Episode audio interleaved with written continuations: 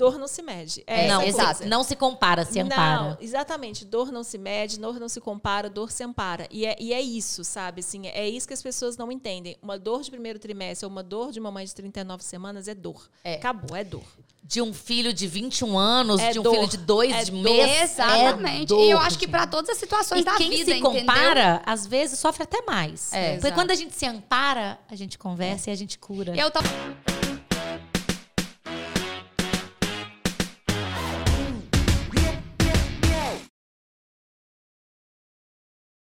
E aí, mulherama! Bem-vindo ao nosso podcast. Que alegria uh! ter vocês aqui. Estamos aqui eu e Ana, com uma convidada muito especial. Mas a Ana tem muitos recadinhos antes, hein? Olha, olha, pessoal. E aí, Paulo, como é que você tá? tá tudo bem? bem tudo ótimo. Tudo muito feliz, muito feliz. É. Realizada, tá feliz? né? Estou realizada, gente. Tô radiante, tô brilhando, entendeu? Aqui no nosso cenário.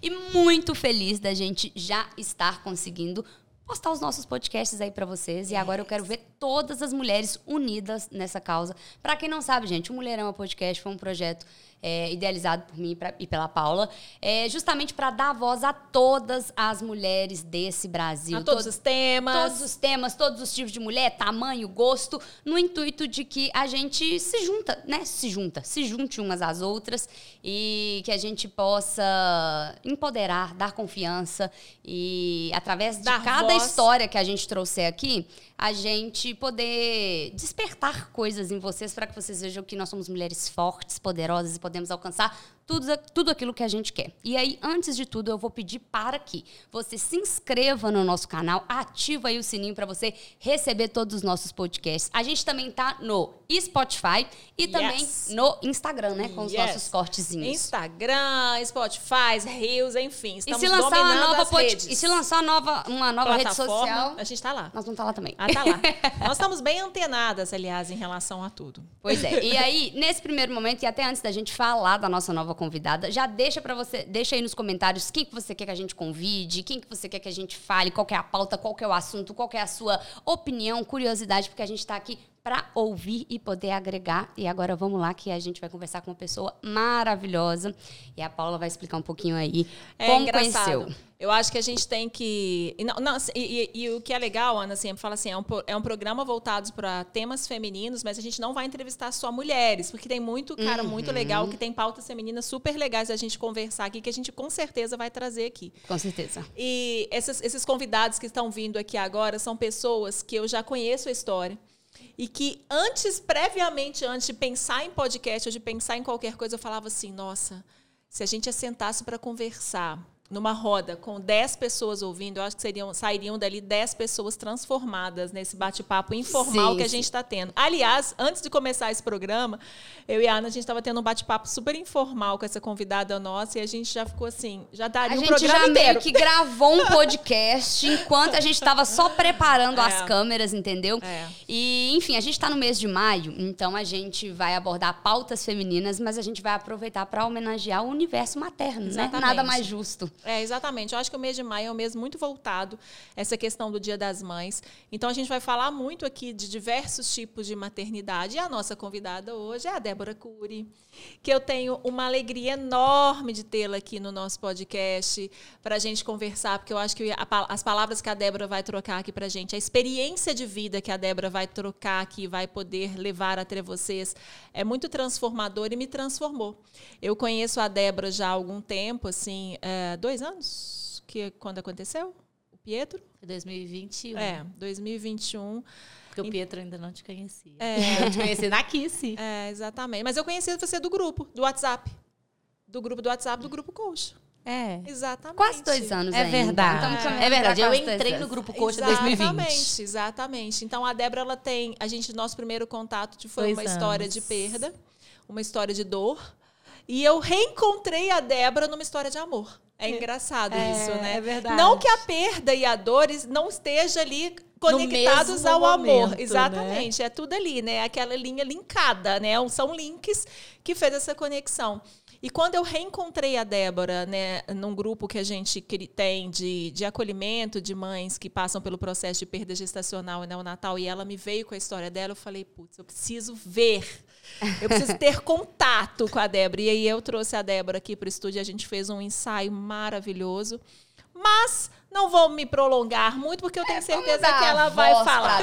Antes mesmo, gente, da gente dar a voz para a Débora, eu queria falar principalmente para a galera que está vindo através das minhas redes sociais, as meninas mais jovens, que às vezes não estão nem perto ainda né, desse assunto de maternidade e afins. É muito importante a gente dar ouvido a essas histórias, porque é, a gente vai chegar lá, tá? Eu também não cheguei, é, eu não sei aí você que está do outro lado da telinha, mas a maternidade ela faz parte né, do, do, do nosso ser mulher. Né? Não sei se você quer ou não ser mãe, enfim, se você vai ser mãe de dois, três, quatro ou de pet, mas você vai chegar lá. Então é muito importante que você absorva, né, essa história que a gente vai ouvir aqui agora, para que você esteja um passo à frente, né? A Débora até comentou isso, é, para quando a sua hora chegar, tanto em maturidade e, desconstrução, enfim, desconstrução né? e preparação para esse momento que faz parte da nossa vida, do nosso ser mulher. Então vamos lá. Débora, pode contar aí pra gente um pouco, se apresentar primeiramente, Ei. né? Falar um pouquinho aí de forma resumida, né, de quem é a Débora. E aí você contar a nossa história, a nossa história, a sua história pro pessoal aí de casa. Sim, eu sou a Débora Cury e sou cirurgiã dentista. Vim numa caminhada aí pra, pra odontologia muito conduzida, né? De uma forma muito conduzida pela família. Uhum. Mas quando eu entrei ali, porque eu acho que a gente é muito novo para poder descobrir o que, que a gente quer para a vida, né? Sim, sim. E aí depois que eu entrei para odontologia, eu descobri ali uma alguma coisa que eu amava, uhum. porque eu sou muito imperativa. e aí ali odontologia, quatro paredes, resina, é. tira e coloca, tira e coloca, eu falei, não me vejo aqui.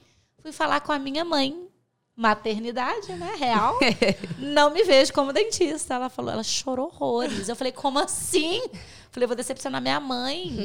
e olha só, o meu futuro foi conduzido pela minha mãe. Sim, sim. Aí eu olhei, falei, gente, o que, que eu posso fazer de hiperatividade que eu vou ter ali? Adrenalina na odontologia. Ah. E aí eu fui para cirurgia. E aí eu fui conduzida, mas eu sempre soube no meu íntimo que eu nasci para ser mãe. Sabe assim? minha mãe ficava assim: seu primeiro marido é o trabalho. Gente, eu não queria meu primeiro marido sim, trabalho. Sim. Eu queria ser mãe. E eu via minha irmã sendo mãe com 21 anos. Eu falei, cara, eu quero ser mãe com 21 anos. Ai, mas eu falava isso pra todo mundo. Eu falo, gente, meu sonho é ser mãe, mas sua profissão. Eu falo, gente, não sei, eu quero ser mãe. o que, Ana, vai acontecer em volta eu disso? Eu não sei. antes, tá? Porque hoje eu não jogo mais nada depois da maternidade. Antes, quando eu encontrava uma pessoa que falava assim, eu não quero ser mãe, eu falava, como? como? Hoje eu vejo que tá tudo certo. Sim, sim. Ser mãe, ter depressão pós-parto, sabe? Não existe nada romantizado, gente. Uhum. A internet hoje, cada dia, tá cada vez mais é. romantizada. E também não né? existe um padrão exato, né? Que tipo, ah, você tem que ser mãe ou você não tem que ser mãe, ou então, você tem que ser dentista ou você não tem. Não. Cada pessoa tem sua história. Então, assim, eu fui conduzida, que eu acho que na nossa vida a gente tem que planejar e tem que ser conduzido por alguém. Uhum. Eu acho que mãe e pai tá ali para isso. Com certeza. Eu fui conduzida e me descobri. Hoje uhum. eu amo o que eu faço. Então, uhum. hoje eu sou dentista, cirurgião dentista, sou especialista em cirurgia e em harmonização orofacial. Uhum. Trabalho, já tive meu negócio próprio, mas hoje eu não tenho mais vontade de ter meu negócio próprio. Trabalho para uma empresa. Sim. E nasci para ser mãe, tô aqui. Ah, Desde 2016, nessa caminhada. Perfeito. Incessante. Passei por. Não imaginei por isso que eu acho muito interessante você passar para o seu público mais jovem isso. Legal, legal. Porque eu nunca imaginei que eu fosse passar por desafios uhum. na maternidade. Uhum. Eu fui aquela aquela casinha que todo mundo faz. Anticoncepcional, 10 anos. É, vai no ginecologista, vai fazendo tudo seguido. A gente não para pra pensar, cara, uhum. o que, que uhum. pode vir lá na frente. Exatamente. Eu falo isso muito nos stories. Cara, você não sabe nem se você vai ter problema lá na uhum. frente, sabe? Eu não tenho problema fixo. Uhum. Mas por que, que eu tomei tanto tanto é tipo Maria vai com as outras, né? entendeu? Porque tipo assim, todo, todo, mundo tá, tá tomando. Uhum, pra, inclusive, Cara, galera, fazendo um adendo. A primeira vez que eu tô tomando anticoncepcional é com 26 anos de idade. Eu acho eu, esse sim, ano que a gente tem que se cuidar, uhum. tem que uhum. prevenir para ser mãe na hora certa. Exato. Sim. Porque hoje eu tô vendo a uhum. a responsabilidade de ser mãe. Sim. Que eu acho que tem que ter vocação. Sim. Para ser mãe tem que ter vocação. Mas Poxa, às vezes acontece um, uma coisa distraída ali. Pô, uhum. você tem que estar tá preparada, você tem Exato. que estar nesse universo já. Exatamente. Eu acho que é um podcast sobre maternidade, mas não é só para mães. Não, não. não. É para todo mundo, né? Pra gente não, desconstruir. A gente aqui, é, Débora, uma das objetivos é isso, a gente fazer uma desconstrução de tudo. Eu acho que a minha história diz muito sobre isso.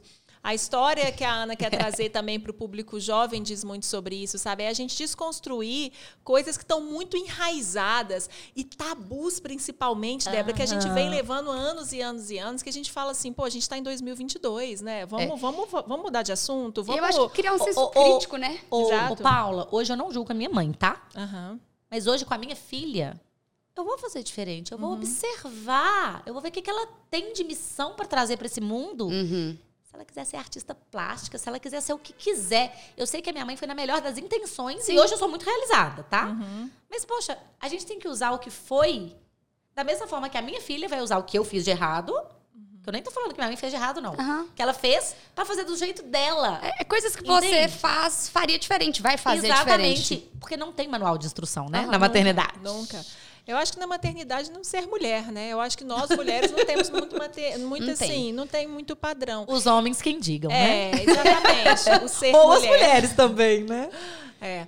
Débora, mas eu queria que a gente conversasse agora um pouco, assim, sobre os primeiros desafios, assim. Eu acho que o seu primeiro desafio foi esse, né? Nessa caminhada do do, do, do, do conseguir engravidar, né? Maternar, do processo, é. Do processo do maternar, né? Hoje a gente sabe que você tra trabalha numa empresa que inclusive devolve muita autoestima de muitas mulheres, que são tá assunto louco. legal da gente falar demais, sabe? Sim, a gente inclusive, faces. exatamente, a gente quer inclusive é, falar sobre isso, né? Sobre essa questão do resgate da autoestima, Sim. o quanto que às vezes as pessoas hoje em dia banalizam, mas o quanto que isso é Não importante para a pessoa. Paula, quando você devolve a autoestima da mulher, uhum. sete horas da manhã eu recebo uma foto de batom vermelho, Sim. Ah, com o cabelo parecendo que já tinha até ido no cabeleireiro, uhum. ela acordou, se cuidou e falou: Olha como que eu estou linda. Exatamente. É, é porque oh, eu vejo que hoje o pessoal é muito 880, o meu coração né? faz ah, assim. Explode de alegria. é. Tá é porque hoje a geração é muito 880, né? Tem aquele grupo de gente que é super contra, não abre a mente, não entende como que é importante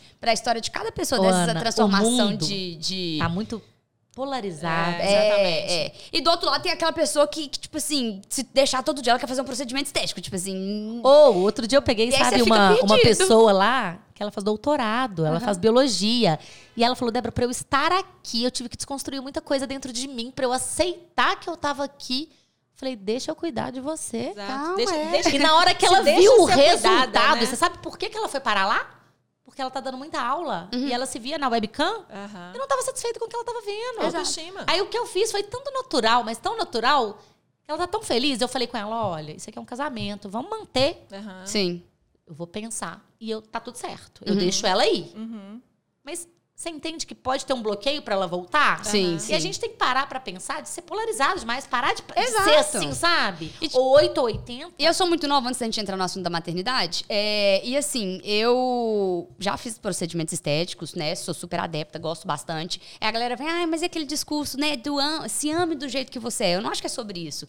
Eu acho que é você, tipo assim é, fazer aquilo que for possível para que você se sinta bem. Isso é do jeito que você é. Tipo assim, igual eu uso um alongamento de cabelo, sempre tive cabelo muito Te faz curtinho. bem. De, depois que eu pus esse cabelo, eu me senti uma outra mulher. É o que eu faço com a minha filha. Eu coloco o cabelo nela, eu acho ela maravilhosa sem cabelo.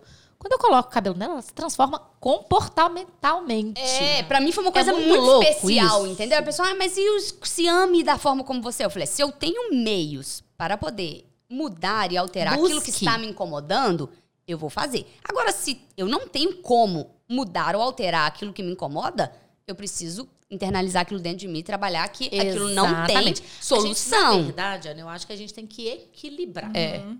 É tipo eu ser baixinha, tá né? É tipo eu ser assim, baixinha. Estou procurando por fora ah, que tá o excesso de alguma coisa que tá faltando dentro. Todo uhum. excesso esconde uma falta. Sim. Uhum. Então, assim, se eu tô procurando muito por fora, eu tô falando da harmonização, tô falando até de comida, de compra, de tudo, de dependências. Tudo que a gente procura em excesso tá curando alguma falta ali dentro. Então, se você tá ali equilibrada, tranquila, uhum. fala, pô, cara, eu quero fazer um silicone, eu quero fazer um mega hair, eu quero fazer um cílios. Se você vai se sentir melhor, vai te fazer feliz, vai, Bacana. sabe? Eu é acho que a gente tem que, isso, é. que focar em menos na opinião do outro uhum. e mais no interno. Exatamente. O que, que, te faz bem. Exatamente. E não também ir com uma onda só porque o outro está fazendo. Mas uhum. eu acho que uhum. não. Eu acho que é exatamente isso. Então a gente já sabe aqui, a gente já soube, que a Débora faz parte do Transformando Face e já devolve a autoestima de tantas e tantas a Paula mulheres. A gente. para colocar a gente na. Aqui, senão eu vou cinco horas de podcast. Isso, então eu sou a Débora, eu trabalho né, na odontologia. Hoje eu amo o que eu faço, estou muito feliz e realizada. E entrei no mundo mater, da maternidade achando que eu tinha controle de tudo e de todos, né? Exatamente. Falei, vou casar, vou ter meus filhos. Não, é aquela engravidar. coisa planejada, aquela coisa, eu vou casar, aí depois de três meses eu vou tentar. é, que. E, não, eu vou ter meu filho domínio, em maio. Né? Eu acho que eu vou ter meu filho em maio. Aí eu vou parar de tomar o remédio, aí eu vou tirar meses, o DIU, aí eu vou no seu um quê? mês depois eu vou tomar meu, meu anticoncepcional, não, aquela pílula, aquele. Hormônio? Qual? Aquele pra engravidar, gente, que você tem que tomar três meses? Clomide? Não sei o que é, não. Olha, eu não posso falar disso, gente, porque eu não cheguei lá ainda. de engravidar que você tem que tomar três meses, ah, a vitamina. Ferro. ferro, é. é esqueci até, lá. graças a Deus que esqueci. Porque foi tão assim controlado que a gente quer engravidar, é. ficar um mês sem remédio, depois três meses de remédio para engravidar, as uhum. vitaminas. E aí depois vai nascer. Você... Eu planejava um mês, gente. É. é. Eu, queria, eu queria engravidar em setembro para ter em maio, para ter todo mundo em nossa. maio. Fast shoes em maio. Ah, para. sensacional. Ia ser sensacional. E aí eu entrei né? no mundo maternal achando que eu tinha controle de tudo. Uhum.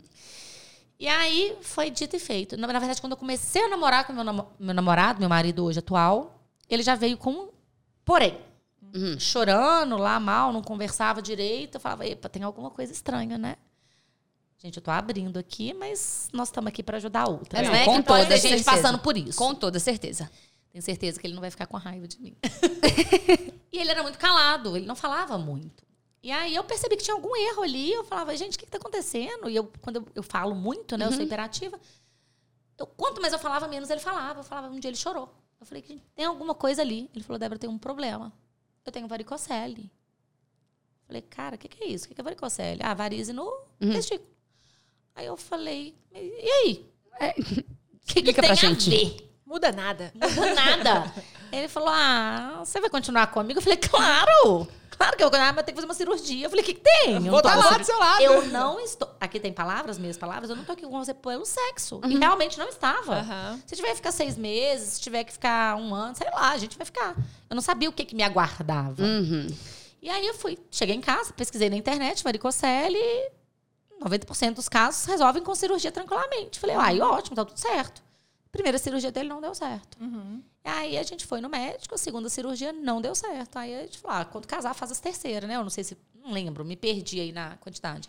Eu sei que quando a gente casou naquele meu controle. Sim, sim. Aí a gente manteve ali uma base firme, né? Sim. De de mostrar que relacionamento não é só sexo, é uhum. é afeto, é carinho, é estar tá junto, é parceria. Sim. E aí eu, eu falei com ele, eu falei, Pedro, é, eu não tô aqui pelo seu pinto, tá? Eu, a gente tá aqui é parceiro, é, é mão dada, vida, é aliança, é, é isso aqui, ó. Casamos, falamos, vamos planejar, né? Agora vai dar certo. Casamos em novembro, janeiro ele fez a segunda cirurgia para termos filhos. E aí a segunda cirurgia não deu certo, hipotrofiou o testículo, e aí o médico falou: FIV, vocês vão ter que ir para FIV. Uhum. Fertilização in vitro. Sim, sim. E aí fomos para fertilização in vitro, Falei, yes, eu sou muito positiva. yes, vai dar certo, vou tentar fazer em setembro. Aí de primeira já falou, não, você tem um problema na tireoide. Eu falei, ah, não é possível. Já corri rápido, o meu é tudo para ontem, né? Fui no, no endócrino. Ele falou, não, faz no não faz no tal laboratório, não, faz no outro laboratório, vi que não tinha problema. Eu falei, yes, vamos embora, vamos continuar. E aí não deu certo, meu, meu organismo não respondeu como uhum. ele deveria responder. E aí ele fez um exame que chama antimileriano. Nossa, eu nunca ouvi falar. É, essa. Plano de saúde não cobre, ele custa caro. Nossa. E aí, minha idade dos óvulos estava velha. É mesmo? Mas você. Paula, quem que dita o que, o que você. Eu tinha 2016, faz as contas. Eu tinha 31? 31, exato. Por ali. Isso dá comunicação, né, gente? Não deve fazer ah, conta, eu sou não. da saúde. Paula, ficou pra não, você. Sou, já, já tomei bomba.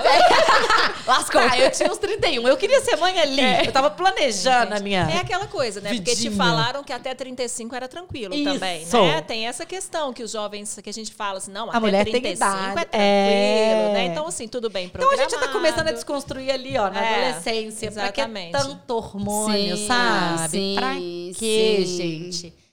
Tenha consciência do que, que você quer pra sua vida, do que, que você não quer, sabe? Conversa com pai e mãe, conversa com o namorado, conversa com o ginecologista. Conversa com com todo terapia, mundo. É. conversa. É, a gente tem que conversar pra curar. E aí, planejei. Fizemos a cirurgia, não deu certo. Falou, vamos pra FIV. Eu falei, Pedro, tá tudo certo, vamos embora. E eu sempre desconstruí nele aquele machismo estrutural que existe e a gente não pode negar. A gente não pode fechar nossos olhos. Sim. O homem, ele acha que a potência tá lá embaixo. Exato. Não é, gente, Nunca, não, não. Converse com as suas parceiras. Esse podcast não é só pra mulher, é pra homens Não, também. é pra, exatamente, exatamente. Envie para o seu parceiro. Ah, justo, justíssimo, Não justíssimo. nem pra onde que eu olho, mas envie. Chama os homens aí agora pra sentar em frente à tela, tá, gente? Pra todo É mundo. muito importante essa parceria, é muito importante conversa, porque, pô, pra você ter um relacionamento lá na frente, pra ser uma mãe bem-sucedida, você precisa de ter um parceiro do lado. Exato. Né? Então, assim, ok, não precisa. A gente pode ser mãe solo também. Mas, Mas se você você tem a de um possibilidade Mas, de Débora, ter, que esse parceiro seja o seu amigo, mas você precisa de um apoio. É, seja, seja- sua seja mãe, sua seja família, sua amiga. Mãe, seja sua melhor É. amiga. porque a gente tá aqui pra desconstruir. Exato. Não Exatamente. existe casinha, mamãe, Não. papai, bebê. Não. É, Então, Não. a gente precisa de pessoas pra se relacionar. exato. Ninguém vive com celular. Exato. Ninguém exatamente. vive. Existe um mundo agora que todo mundo tá falando que vai existir, que ninguém vai sair de casa, né? Que É vai o usar. metaverso. É. Não existe, gente. Pelo amor de Deus. Sabe, eu acho que a gente precisa de pensar que o contato ele é importante, a conversa é Com importante. certeza, com certeza. Então, planejei minha vida, Uhum. aterrizando de novo, né? Planejei minha vida e não deu certo. Aí eu falei, caraca, Então, com 31 anos, você descobriu, você descobriu que seus óvulos estavam velhos. Velhos. 0,000. Não Eu tinha falava, o fei- que, que é isso? Ele falou, não. Não tinha feito a fertilização ainda. Não tinha Entendi, feito. Não, na entendi. verdade, eu tinha começado e meu corpo não respondeu. Entendi. Estava entendi. fazendo os tratamentos para Aí o que, que a, a gente faz? Mudei de médico. Uhum. É, porque não vai acreditar, né? Você Ah. não vai acreditar. E aí, graças a Deus que eu mudei, sabe o que, que esse médico fez? Para, pensa em antibileriano, não. Você tem um não já? Vambora pro sim. É. Boa. Falei, boa. Boa. Primeira vez que eu fiz, engravidei. Eu falei, Deus, obrigada. Universo, obrigada. Sim, sim. E a mulher que sentava comigo do lado falava, acredita. Sabe quando aquela pessoa que você quer... Você vai positivando força? ali todo mundo. Porque o universo da infertilidade, gente, Uhum.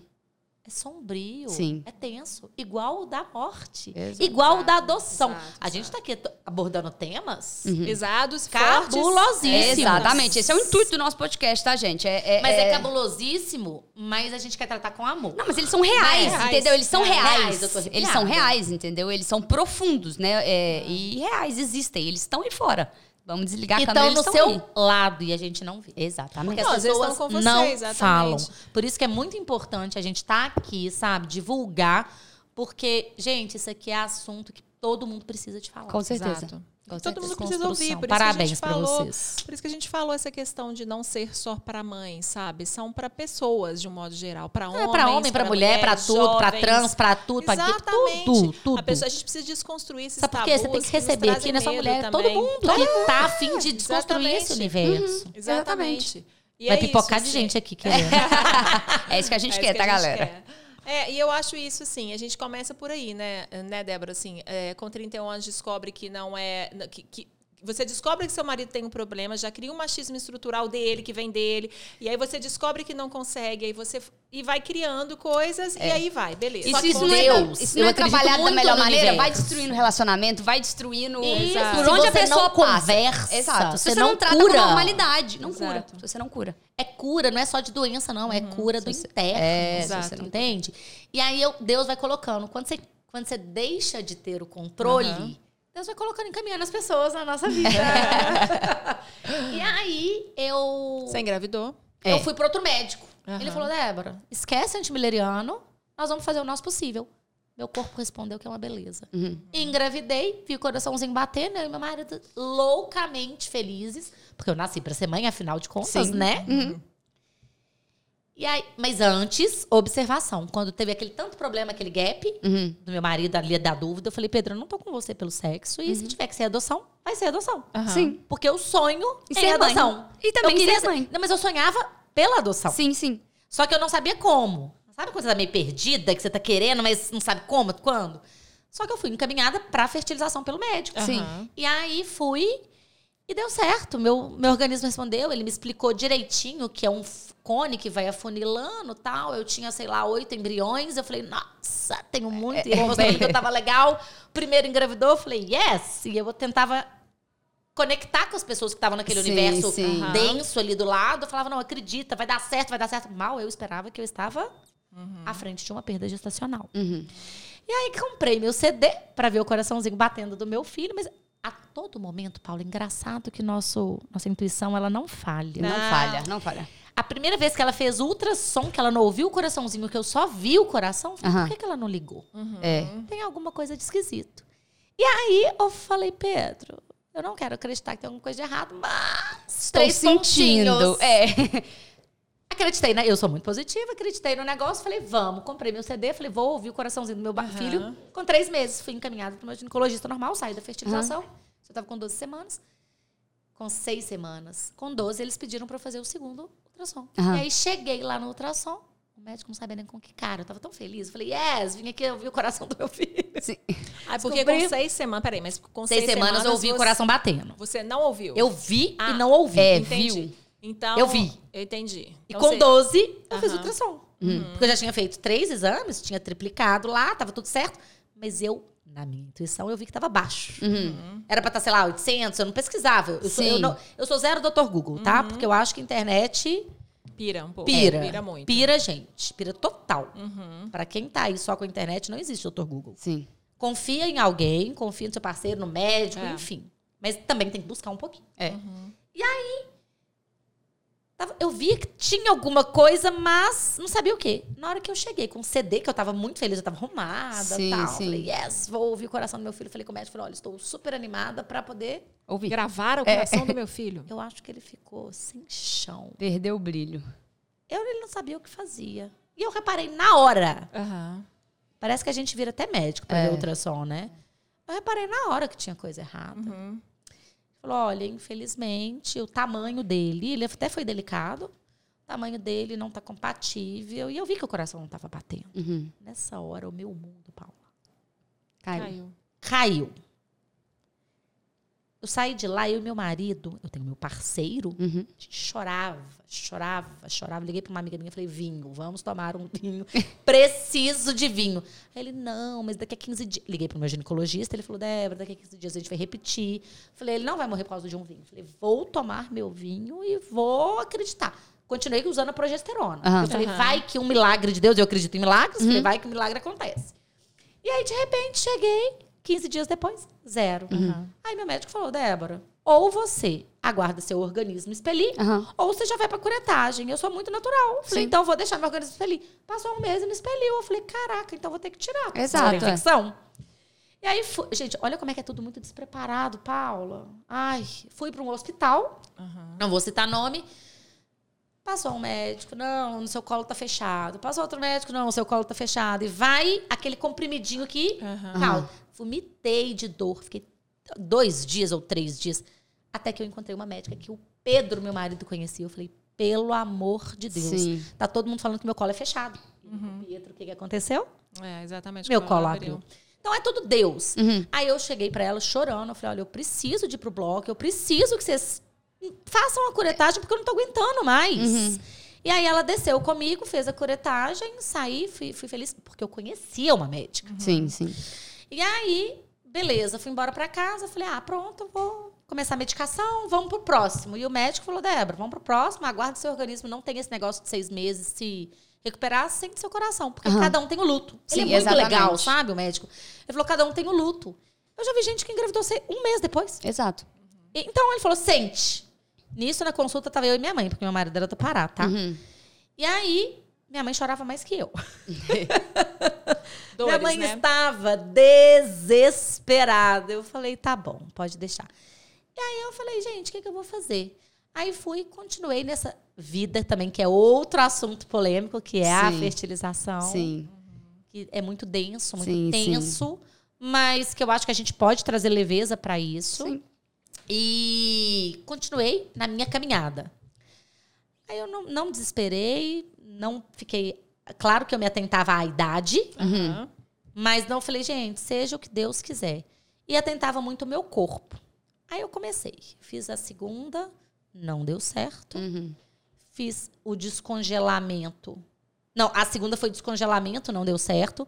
A terceira, descongelamento de novo, não deu certo. Eu falei, você quer saber de uma coisa? Vou para São Paulo. Fui para São Paulo, tratamento top. Top de linha. Falei, vai dar certo. Nutricionista, Um combo. óleo essencial. O combo, né? O combo. Foi maravilhoso. E foi maravilhoso. Caraca, foi um sonho. E aí veio dois, né? Uhum. E aí, de 20 de fevereiro.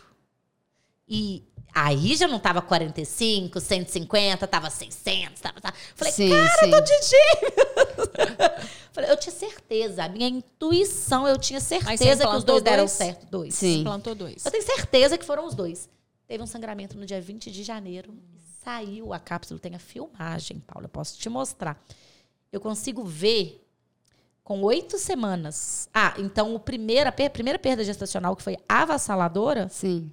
foi com seis Sim, semanas. sim. Porque eu vi o coração batendo com seis. Aham. Com 12 não estava batendo e o tamanho dele estava de seis, sete ainda. Aham. Então, acredita se foi com seis. Sim. Então, não mensura idade de sofrimento. Eu sofri muito naquela perda gestacional. Sim.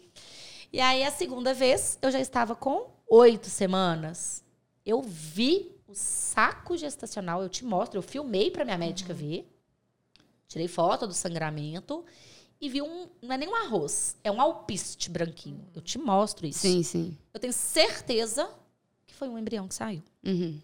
Então, para mim, eu engravidei dos dois. Entendi. Porque o, o número estava enorme. Já ma- muito alto Muito alto, gestacional. 1.800, 2.000. E tava assim, triplicando. Não Sim, tava sim. duplicando, tava triplicando. E aí eu tive esse sangramento. Ela falou, calma, ultrassom.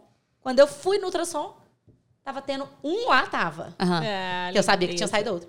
E aí esse tava com uma leve descolamento de placenta. Foi aí que eu fiquei 10 dias quietinha, paradinha. Aham. Aí o Pietro evoluiu. Uhum. E aí foi até que eu fui num médico, que eu não sei nem se posso falar nome, porque ele até já fez entrevista comigo, Uhum. que é maravilhoso, o doutor Emerson. Uhum.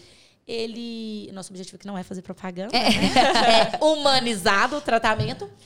E ele falou comigo, ele falou, Débora, até 12 semanas passou medo. Depois de 12, relaxa, porque eu tinha medo. Olha como é que a nossa intuição não falha, Paula. Tinha medo de perder. E aí eu falei, você quer saber de uma coisa? Vou relaxar. É. Fevereiro, março, a, a, Você já tava de pandemia. 13 semanas. Quando eu fui pra ele, eu tava com 16. Acredita? Ah, entendi.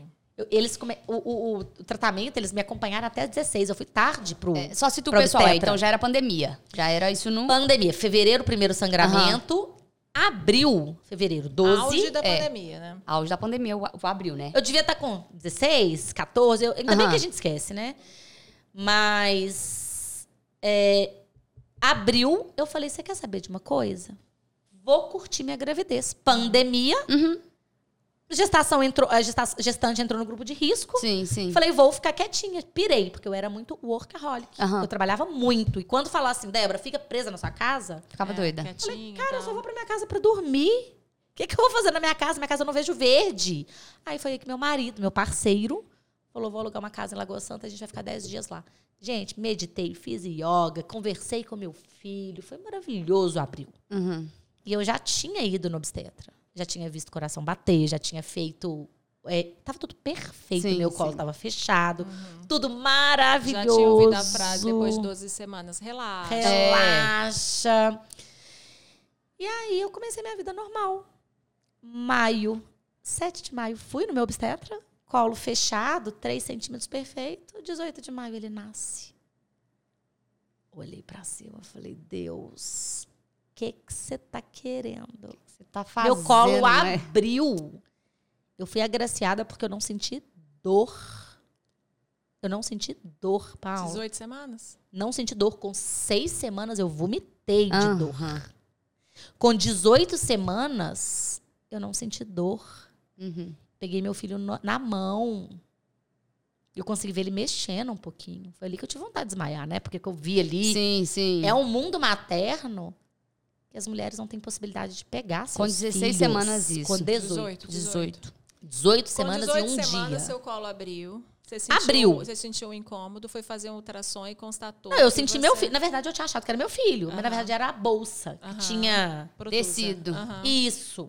É... Você foi no banheiro e sentiu uma. Eu fui no banheiro, vou fazer xixi, de repente apareceu uma bolsa. Eu plupt! Falei, Pedro, o neném nasceu! Volta pra dentro. falei, Pedro, eu dei um grito, que era três horas da manhã. Eu falei, Sim. Pedro, o neném nasceu! Coloquei pra dentro. Ele falou, Débora, calma, você tá ficando doida. Eu falei, tá, eu tô ficando doida. Tô ficando doida, tá tudo Jesus certo. Jesus Cristo. Deitei, tava na vibe da meditação. Falei, vou meditar. Falei, ai, Deus, nossa intuição não falha. Uhum. Nossa, mas você foi muito. Deus! Deus! Deus! Deus! Isso era um domingo. Isso era de domingo pra segunda. Aí na segunda cedo, você Aí foi na, fazer na madrugada, eu falei, tá tudo certo, tal. Aí 5 horas da manhã, eu falei, vou no banheiro de novo. Tô doida, né? Vou é, fazer xixi.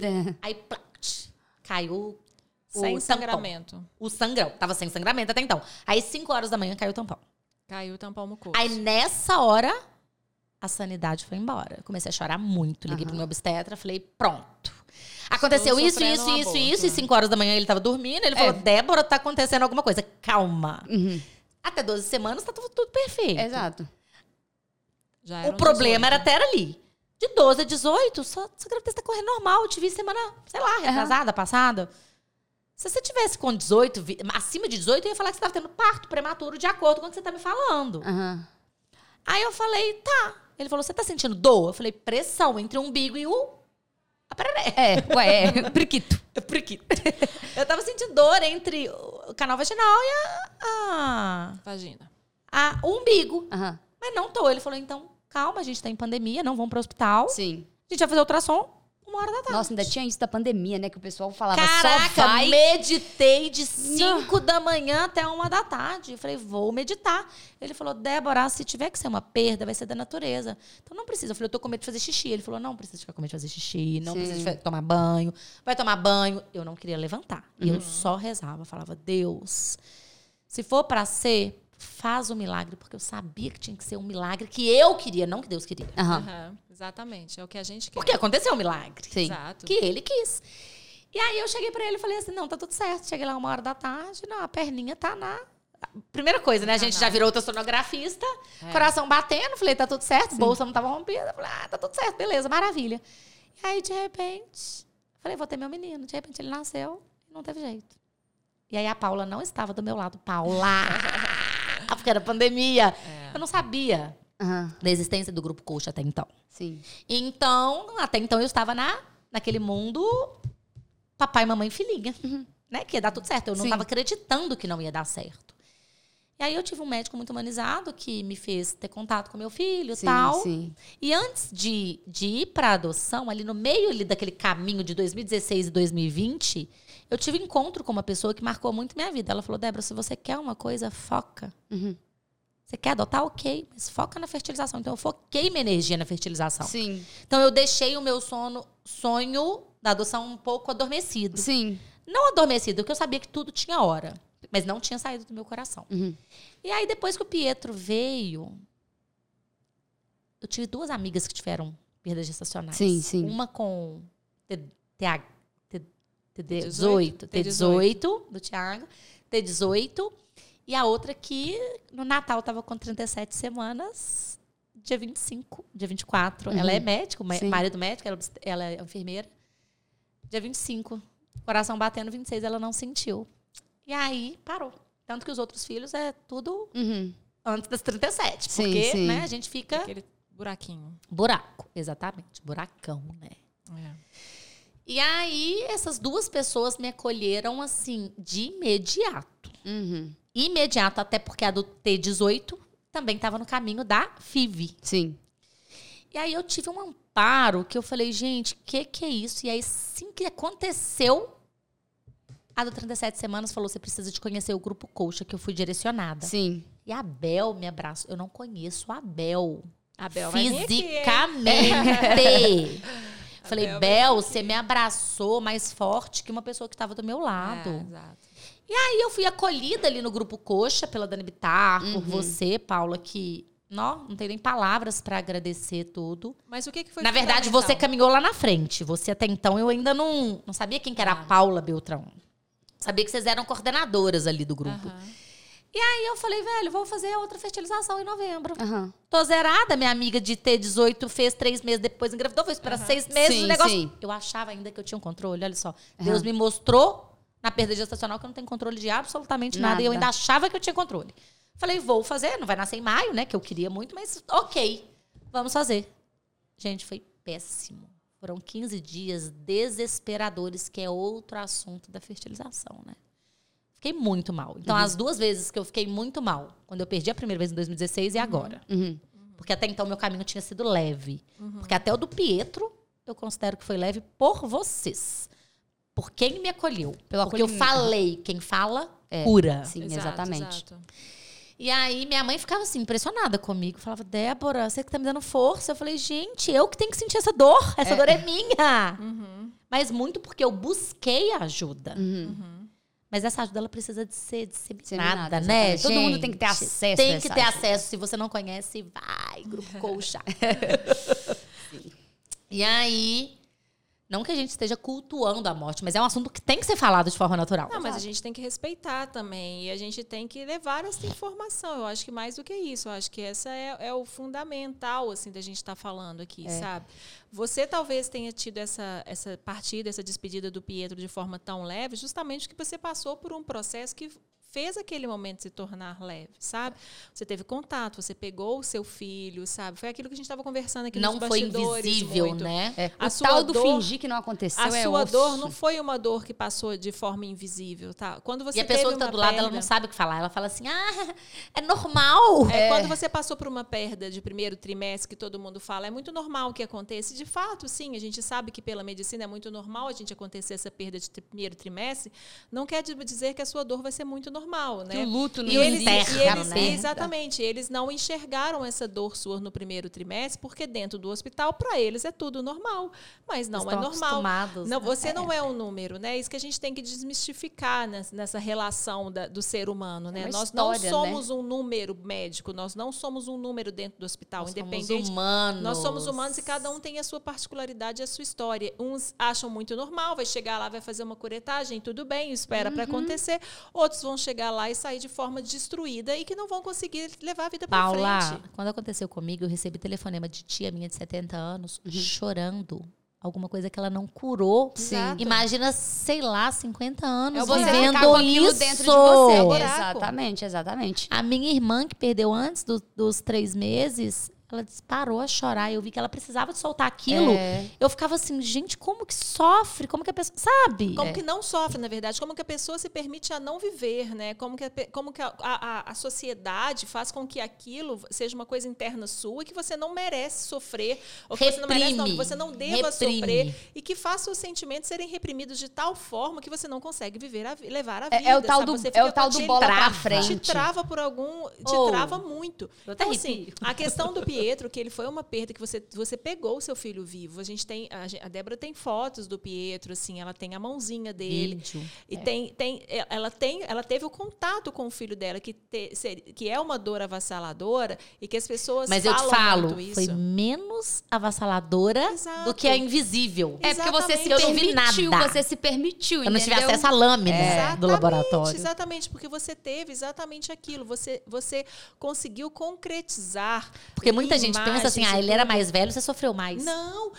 Dor não se mede. É não, exato. Não se compara, se ampara. Não, exatamente. Dor não se mede, dor não se compara, dor se ampara. E é, e é isso, sabe? Assim, é isso que as pessoas não entendem. Uma dor de primeiro trimestre ou uma dor de mamãe de 39 semanas é dor. É. Acabou, é dor de um filho de 21 anos, é de um dor. filho de dois é de meses. Exatamente. É e eu acho que para todas as situações e da quem vida, se compara, entendeu? às vezes sofre até mais. É, Porque exato. quando a gente se ampara, a gente conversa é. e a gente cura. E é o tal do bola pra frente, né? Acontece alguma coisa ruim, você chega pra contar a pessoa, não, mas vamos, vida que segue, que não sei o que, só Ó, que... então a gente e tá aí? chegando à conclusão que, que você tá sentindo. O que, que você tá sentindo? É. Exato. A gente tá chegando à conclusão que conversa cura. Com certeza. Querem. Exatamente. É buscar a cura da mulherada aí na desconstrução. E a gente tá querendo mostrar que isso aconteceu com você e acontece diariamente com milhares de mulheres. E vou te falar, milhares. Se eu não tivesse conversado com ninguém, Paula, eu ia achar, eu ia olhar para Deus e falar assim, porque Porque eu. eu, É. Débora, sabe a primeira frase? Eu sou tão boa que de É. boa a gente não tem nada. É. Mas assim, eu planejei tanto. Por quê? Nossa, eu tô fazendo o meu melhor, eu tô rezando tanto, É. porque planejei, Eu meditei, eu eu quero eu tanto. É, entendeu? Mas exatamente, tem que ser sentido. A dor tem que ser sentido. E quem vai.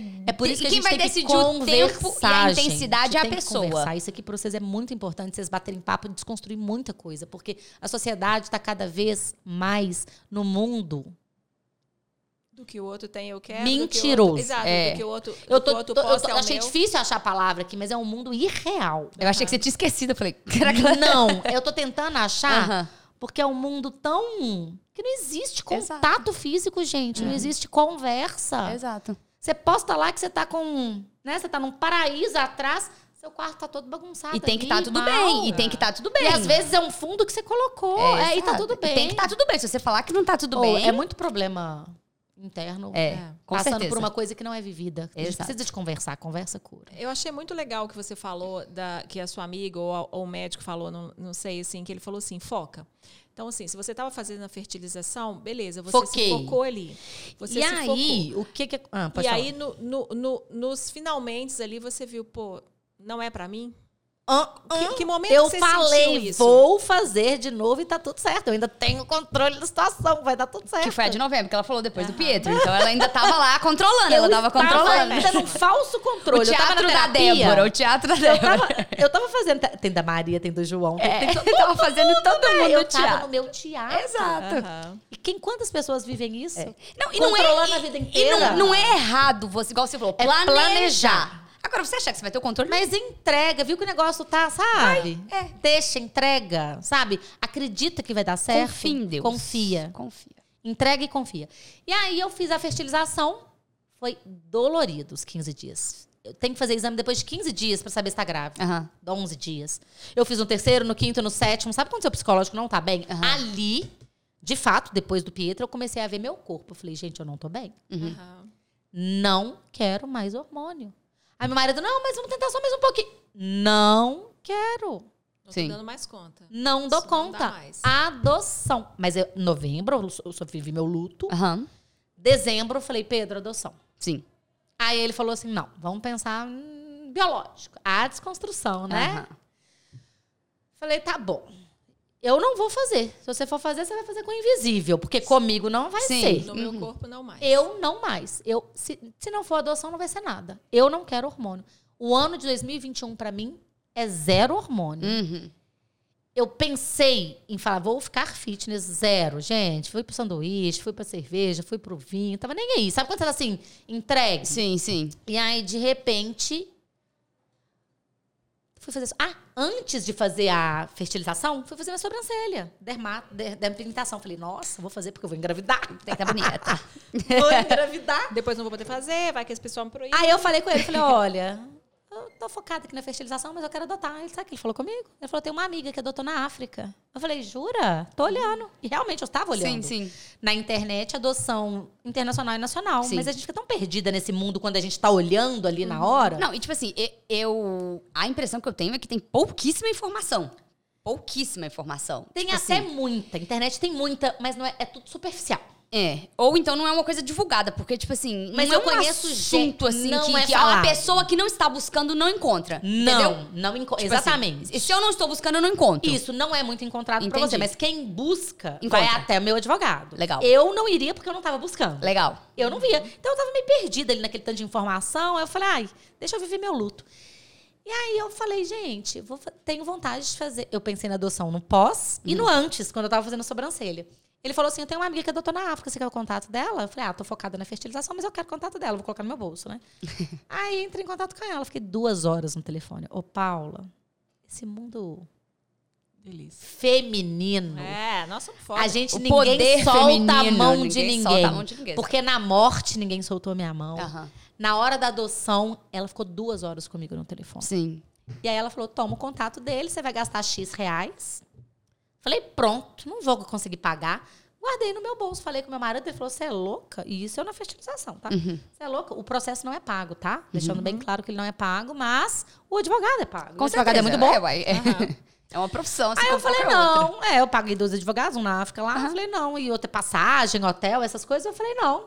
Vou deixar no meu bolso. Aí tá. Aí não deu certo em novembro. Janeiro. Tava no cabeleireiro, voltando à vida normal, uhum. ressurgindo das cinzas. E aí meu cabeleireiro tá assim, e aí, Débora? Porque é a sociedade, né? É, a cobrança. Mas ele é meu amigo, graças Sim. a Deus, amo de paixão, ele tem liberdade, mas a sociedade... Cobra. Não, não era a pior das intenções, né? Não, não é, não é. E foi a melhor, porque eu falei, tô pensando em adoção. Ele falou, eu tenho uma amiga que adotou agora. Você quer o contato dela? Eu falei, quero. É. No Brasil, em três anos, falei, quero duas horas no telefone, ela me passou passo a passo. Ninguém segura a mão de ninguém solta, solta a mão de ninguém. Exatamente. E aí foi aí que eu mostrei, cheguei pro meu marido com tudo prontinho. Falei, olha, são esses documentos que a gente precisa. Só que ele, na cabeça dele, ele tava com um pré-conceito uhum. de adoção, porque ele criou o biológico primeiro. Sim. Mas ele queria adotar Sim. na cabeça dele, mas ele não. Ele queria o primeiro, o é, biológico. Ele tinha feito um plano diferente. É, ele tava com aquela coisa estrutural, sim, né? Sim. Na cabeça. E aí chegou Falei, vou entrar no Brasil. Só que ele falou, ah, vamos entrar no Brasil? Porque demora mesmo, né? Então tava assim, não tava uma coisa imediata. Sim, sim. Vamos. Entramos no Brasil, sentimos, nos sentimos grávidos. Uhum. Comemoramos a gravidez, só que a gente não sabia se demorar três anos, cinco anos, dez sim, anos, sim. nada. Aí eu falei, Pedro, uma semana depois, o meu é tudo pra ontem, né? Eu falei, ah, eu acho que eu vou conversar com o advogado. Eu comecei a conversar com ele. Aí ele falou das causas da África, da, é, causas África. africanas. E aí ele falou assim comigo, na consulta é 900 reais. Eu falei, caraca, não vou. Sim. Aí eu falei, gente, se eu tiver que ter filho, tô pensando em 900 reais, eu não... É, quem dirá? É pra ter filho, eu não tô aqui pra ser mãe. É, uai. Aí eu falei, você sabe de uma coisa? Você abate no valor do processo? Ele falou, abato. Fui lá. Uhum. E já era assim de abater. Paguei, só que na entrevista é de seis meses a um ano e meio. Meu marido fez assim. eu vi que meu marido não ficou legal e uhum. começou a me beliscar. Pedro, não me mata. Sim. me beliscar embaixo da câmera não fecha, não fecha, não fecha, porque ele me conhece. A minha vontade é de falar assim, vamos entrar agora. Uhum. E ele estava acostumado no Malawi. Gente, parei de conversar com ele. Três dias depois ele falou Malawi e fechou. Eu falei, Deus, né? Porque não era para ser. falei, Pedro, eu te dou um tempo para pensar, uhum. para saber se você quer ser pai por adoção. Porque eu não vou ser mãe solteira. Uhum. Então, se for pra gente ser pais, uhum. sejamos juntos. Sim te dou seu tempo. E, né, e eu sou imperativa. te dou seu tempo. Aí ela, Pedro, já foi seu tempo? Ai, não, Pedro. não. Eu cutuquei, foi Deus. Eu falei, Deus, acalma meu coração, universo, pelo amor de Deus. E eu não pedia pra colocar na, no coração uhum. dele aquela coisa.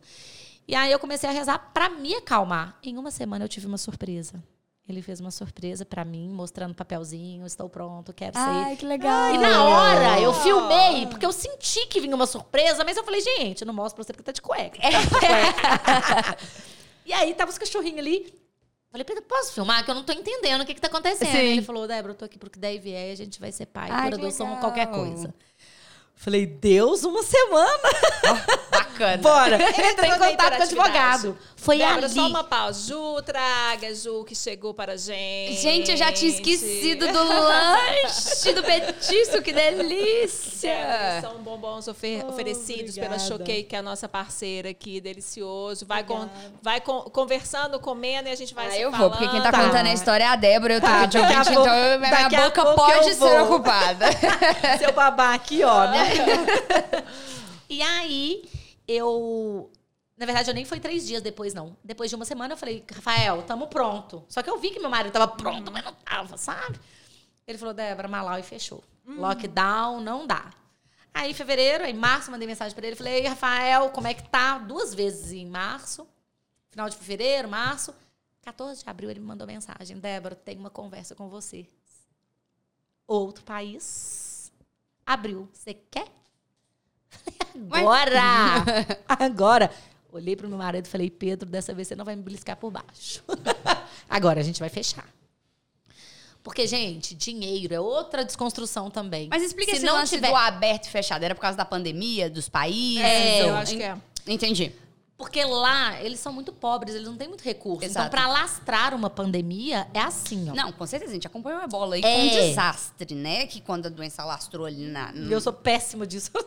Mas eu acredito. Enfim, é porque foi muito rápido, entendeu? Tipo, Mas é, o objetivo deles é fechar a fronteira para não deixar a gente de fora entrar, para não piorar a situação, porque eles não têm recurso. Exato. E aí eu falei, não tinha como fazer nada. Eu tava louca para entrar e não podia. Porque meu marido já tinha aceitado, né? Aí na hora que ele falou que tinha oportunidade em outro país, eu falei, agora a gente vai. Pesquisei lá, falei, ah, falei, vamos embora. Quanto tempo seu filho tá aqui? Seis meses. Eu falei, o quê? Seis? Paula, dois meses aqui se estava comigo. E aí eu não vivi o que as grávidas vivem, que é uma Preparação, e como né? o Pietro me mostrou que eu não podia planejar mais nada, eu falei, eu não vou comprar nada até ela chegar. Porque se ela não chegar, foi até um caso de discussão interna na família. Eu falei, gente, eu não vou. Fé é você caminhar de olho fechado, sabendo que não sabendo se tem chão na frente. Exato. Eu não vou planejar nada, eu não tô afim de tirar meu tapete de novo. Aham. Ela chegou, eu só tinha feito comprar na Shein lá, rapidinho, umas 25 roupinhas. Ela já chegou bombando, falar, né? Já chegou bombando, fazendo compras na Shein. Maravilhosa. Tudo baratinho, Eu amo, eu maravilhosa. tô, eu tô viciada. eu tô viciadíssima. O meu ainda não descobri meu tamanho, não. Mas o dela, eu só fiz a compra da roupa. Calcinha, eu comprei um tamanho lá que eu nem sabia. Eu tinha os tamanhos Aham. dela, tudo certinho. Tudo muito burocrático. Foi rápido, mas é burocrático. Sim. E aí eu entrei Você no foi mundo da maternidade. Você foi à África, vamos. vamos É, me, me conta desse encontro, eu tô ansiosa. É porque a Paula sabe, você não sabe. sei. Te conto. Você Se eu foi estiver à sendo muito prolífica, vocês, Não. vocês falam. Você foi até lá. Você recebeu a Entrei informação no que você dia teria uma 20. menina? Já é assim? Eles É, já como te é que é? isso? É igualzinho no Brasil. Ah. Você coloca o perfil da criança que você quer. Ah, entendi. E aqui no Brasil eu coloquei de zero a dois anos e meio. Lá, como a coisa é muito mais rápida, eu coloquei de oito meses, que eu tenho a guarda definitiva, que até seis meses eu acho que não tem. De oito meses a, por orientação, até um ano e meio. Falei, ótimo. E aí, de repente, geralmente a lógica é ir ao país e encontrar seu filho, não é por WhatsApp. Mas estava sendo por WhatsApp por causa do lockdown. Né, É, na verdade, o coisas. ideal é ir lá, Sim, encontrar a exato. criança, voltar, ir lá pra fazer a parte do. Uhum. do como é que fala o negócio de, de- da justiça lá? Do, do processo, Uhum. do juiz lá falando que é sua filha, e depois buscar. O ideal é Uhum. ir três vezes no Malawi. Aqui no, no outro país da Uhum. África, Uhum. eu escolhi o perfil que eu queria, Uhum. recebi uma foto no WhatsApp. Ai, meu Deus. Aqui. Eu juro que se eu recebesse uma foto daqui, se eu falava assim. Paula, todos meus filhos é são três. Qual o próximo? Qual o próximo avião? Você não Qual sabe? Ah, Eu recebi duas fotos. Ah, de um menino e uma menina. Eu falei, eu quero os dois. eu quero só Meu marido falou assim. Ele falou, Débora, calma. Eu falei, gente, como que eu vou escolher? Não tem como, não é Tinder isso É, aqui, como né? assim? Olha que eu não faço parte. Não, eu quero, é meu, né? eu falei, gente, falei, Pedro, os dois. Aí você o que, que eu vou recebeu duas comparar? fotinhas. Duas fotos. Oh. Só que eu sempre me vi mãe de menino. Ah, eu querendo ter o controle, né? Só que a foto dela estava radiante. E o do menino estava um pouco prejudicada, que estava longe, eu não estava vendo ele. Entendi. Aí eu falei, ah, mas eu não posso escolher. Deus, o que que eu faço? Liguei pro meu marido e falei, Pedro, e aí? Ele falou, ah, Débora, pede informação dos dois. Porque eu não tinha ideia de o que, que é ser mãe. Pra mim tinha cinco anos os dois na foto. Aham. Aí eu falei, quero informação dos dois. Mas eu falei, o que, que eu vou comparar na foto, gente? Não tem o que comparar. Aí ele, no outro dia, o advogado falou, Débora, a advogada lá da África, mandou só a informação dela. Ah, então pronto. Falei, é ela. Ah, não, até porque essa coisa de escolher também, né? Tipo, Ah, difícil poxa. demais. Mas Deus, gente, eu falo que eu sapateio no coraçãozinho de Deus, porque Deus me ouviu. Porque não tinha o que comparar, Ana. É, o negócio é muito. É muito dado, mas você tem a possibilidade de escolher. Não quero, não quero, sabe? Entendi, sim. É, eu não quis. Ah, a Débora, ela tem dois anos e três meses. Tá fora, né? Eu falei, tá dentro? Tá dentro. E eu vou dar conta do recado. Aham. E aí, eu não participei. Começou o processo, deu a, a guarda, a guarda provisória, porque já tinha escolhido, eu sabia que ela ia ser minha filha. E aí aconteceu a, a sentença. Eu não precisei de participar, o juiz determinou. Pode acontecer do juiz determinar da gente estar lá. Ele Aham. determinou que eu não estaria presente. Aconteceu, era minha filha. E aí eu fui lá para buscá-la. E pegar tudo, né? O documento todo. Oh, e aí eu entrei no mundo da maternidade, que é zero romantizado. Não, ela, ela se ela não entrou, fosse ela Paula entrou num Beltrão, avião, ela entrou num avião. Já era mãe? Tentando saber É, ter o tentando- controle. não, eu É. senti tudo que uma mãe sente, deseja. Por exemplo, pastel frito antes de dela chegar. Eu falei, eu- era de manhã à tarde, à noite. Eu falei, Deus, o que, que é isso? Nunca comi pastel frito. Ah, eu adoro pastel frito. Adoro, agora eu também adoro. É, eu lembro que você me falou isso. Você Oh, sentiu muito tudo, maluco. Tudo o que uma mãe, uma grávida, assim, uma mãe que gera na- no ventre, assim, sentiu. Mas é. ô, Paulo, eu Débora, senti tudo, até o encontro, o choro, tudo. Primeiro mês eu tava assim, sabe quando a pessoa, na morte, que tem aquele luto que a pessoa é meio em choque? Aham. Primeiro mês eu tava em choque, eu tava achando maravilhoso. Eu falei, gente, que que é isso? Eu sou muito sortuda. Ela me pede pra pedir pra escovar dente. Ela me pede pra fazer cocô. Eu falei, como assim? Eu falei, Deus, ela vai ser dentista, né? Adoro o sorriso maravilhoso, encantador. Linda, linda, linda. E aí eu falei, cara, que que é isso? E aí eu tinha saído do grupo, do grupo Coxa. Eu falei com a Bel, falei, Bel, pedi permissão pra sair, porque ela foi tão carinhosa pra me colocar, porque o doutor Emerson pediu. Eu falei, olha, Bel, eu tô saindo porque eu não tô me sentindo bem, eu tô vendo todo mundo tendo seu bebê arco-íris e eu não vejo luz Aham. no fim do túnel. Sim. E aí, depois que aconteceu esse processo, que eu ouvi meu corpo, que eu aprendi a me ouvir, que a gente conversou, que eu curei muita coisa, conversei, né? Ouvi a Dani Bittar, não conheço ela pessoalmente. Eu falei, gente, é, vou voltar pro grupo. Porque se ela tá me satisfazendo tanto, não tinha nenhum mês que eu tava com ela. Quem sabe outra mulher Exato. tá lá sentindo o que eu estava sentindo, não tem coragem de sair. Uhum. E vai ver que eu posso brotar a sementinha da adoção. Que, gente, adoção. Adoção nada mais é do que um processo, do que construção familiar. Uhum. É a mesma coisa que quando você planeja ter um filho. Sim. É a mesma coisa quando você não planeja ter um filho. É família. É um processo. Não existe filho de criação, filho adotivo. Não tem. A gente tem que quebrar isso. Sabe? Filho é Porque filho. filho é filho, Paula. Filho é filho, porque isso cria uma lacuna dentro deles. Uhum. Eu tenho que aprender a empoderar a minha filha para ela falar assim, quando um, um amiguinho dela falar, porque ela vai pegar uma, um preconceito estrutural ali, de falar assim, ah, você é filha adotiva. Não. Ela tem que ser capaz de responder, Exato. falando, não, eu sou filha da minha mãe. Com certeza. Igual você é filho da sua mãe. Com certeza. Ela te trata bem igual a minha me trata? E impor respeito, né? Entendeu? Impor respeito. Ela tem que saber Ela é filha, só isso que que ela, ela tem é que fazer, filha, saber. Paula. Só que a minha filha, obviamente, vai ter muito mais questões a ser tratada do que um biológico, né? Ela vai ter muitas curiosidades, Com origens. certeza, com certeza. E eu tenho que estar ali pronta para abraçar. Que eu falo que é um videogame. Cada fase igual maternidade biológica. Exato. Que a gente nasce sem saber o que que vai ser a próxima fase, né? É, exatamente. Gente, é idêntico. Não tem diferença de adoção para biologia, para filho biológico. Ela é uma criança linda, ela é negra e ela tem um tom de pele Uh, muito Põe tinta. diferenciado. pode pôr tinta, brilhante, E ela preto. tem um, um tom de pele muito lindo, muito brilhante, o que já é um diferente. encantador. Exato. O que já é diferente para o Brasil. Assim, ela já é uma criança, igual você falou, que vem, que vai vir com essas, com esses buracos a serem assim preenchidos e empoderados pela sua criação, que você vai dar a ela, que eu tenho certeza que você já está fazendo isso.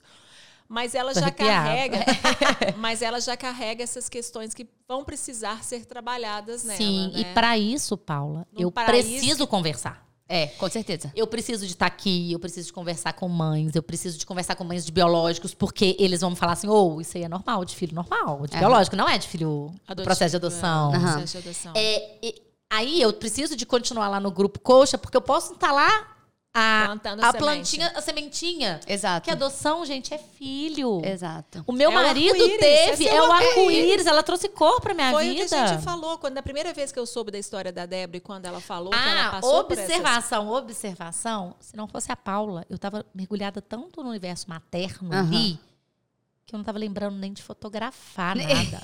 Aí quando eu entrei no grupo de novo, a Paula falou assim: "Epa, Vamos fazer uma foto? posso família." te fotografar?" Eu falei: "Caraca, pode, uai." Mas, é, é, Ana e, e- e Débora, é, é tão impressionante. Eu que trabalho no universo da fotografia de família, e às vezes eu falo assim: qual que é o poder da fotografia newborn quando um bebê chega? Uhum. É você mostrar para aquela família que aqueles momentos passam muito rápido, mas eles são muito desafiadores. E Sim. o puerpério é um momento muito difícil. E que aqueles, aquele, o seu bebê só vai estar daquele tamanho naquele período.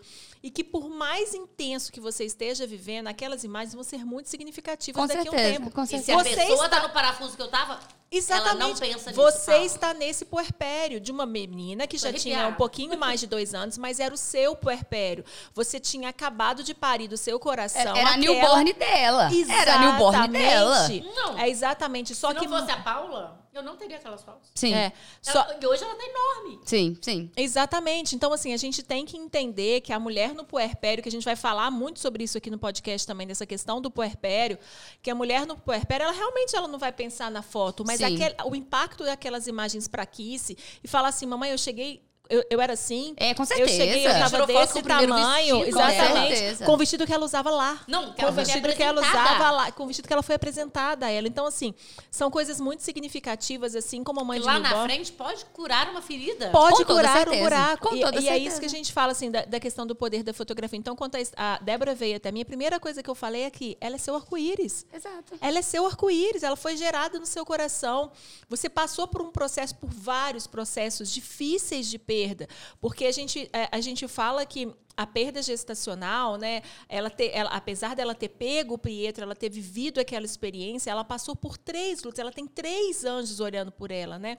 Ela, assim, ela tem três, três. É, ela já era mãe. Sim. Em momento nenhum a Débora deixou de ser mãe. Sim. Ela já era mãe. O que muita ela... mulher não reconhece isso. Exatamente. Você é mãe a partir do momento aí, que você se planeja ser mãe. E aí o Dia das Mães é o pior não, dia pior. do mundo para quem tem fertilidade, para quem ah. sofreu perda gestacional. É aquela a pessoa se sente incapaz de comemorar ou não, de se sentir mãe naquele quer, momento. Ana, a pessoa quer sumir. É. É. Exatamente. Ou quem passou pela perda, ou quem é. tem fertilidade, ou quem perdeu mãe, quer sumir. É. Sim. Entendeu? Sim, sim. É, e é exatamente isso. E, e, e mais essa questão. Eu falei, Débora, ela é seu arco-íris. É, foi você que me ela, acordou ela ali. É, ela é, é, ela é. Você queria concretizar essa maternidade fisicamente ela já era mãe, uhum. mas ela queria concretizar. E aqui se veio para isso. Não, e sabe qual a coincidência maior? A minha fertilização era novembro. Uhum. Eu nasci 31 de julho. Ela chegou dia 26 de julho. É. E era uma menina. O embrião era Sim, uma menina. Sim, era uma menina. É. Falei, Deus, obrigada, tá tudo certo. Minha menina, é sua menina. E é isso, assim, a gente tem que entender. Débora, você falou umas coisas nos bastidores aqui com a gente muito interessantes sobre os processos de adoção no Brasil, que você chegou à conclusão que são processos muito, muito íntegros, assim, muito, muito legais. Você fazem, vocês fazem pesquisas, vocês fazem. Na provas. verdade, para a gente entrar, a gente tem que ir lá é, fazer o cadastro, começar uhum. cadastrar para habilitação. Isso no Brasil. No Brasil. Uhum. A gente cadastra para habilitação e até você ser habilitado, que demora mais ou menos um ano, uhum. para você entrar na fila, passa por um processo, um curso do EGF, que é um Sistema Nacional de Adoção, SNA. Gente, é maravilhoso. Quem quer entender mais sobre adoção é muito legal. Quem tem dúvida, quer ser mãe, tem algum impeditivo, entra. Uhum. Você desconstrói muita coisa. Uhum. Fala ali que adoção não é altruísmo. Uhum. Eu, eu caí na realidade. Me Sim. puxou pra realidade, igual o Paula faz aqui com a gente quando a gente tá voando. É. me puxou pra realidade e falou assim: aqui, maternidade, maternar é com zero, com cinco, com dez. Mostra famílias que adotaram maternidade tardia com 10, Sim. 15 e 18, que os filhos são extremamente gratos aos pais, que você fica assim. Caraca, mostra mãe solo, mostra casal homoafetivo, mostra. Eles. É um curso que dá a sensação que o Brasil funciona redondo. Sim. Mas, mas não funciona. Tem um but, delay. But, porém, contudo, entretanto. Mas tem um delayzinho, assim, de tempo. É, Delayzão. É, muito, muito burocrático. É, poderia né? ser mais acelerado. Acho que, que daria mais eu oportunidade. Acho que existe, tem que ter alguma coisa ali, alguma tensão maior. Porque não é normal. Demorar tanto. Uma criança entrar com sete meses no abrigo. É. E sai, e sai com, com nove, anos, quinze é. e às vezes. Não sai sair, né? Não sai. Sa passa a data? É eles vão pra rua. 18 é. anos tem que sair, né? Mas eu trabalho. Eu, eu, não sei a idade se é 16 ou 18, mas, é. poxa, imagina a lac... não é lacuna.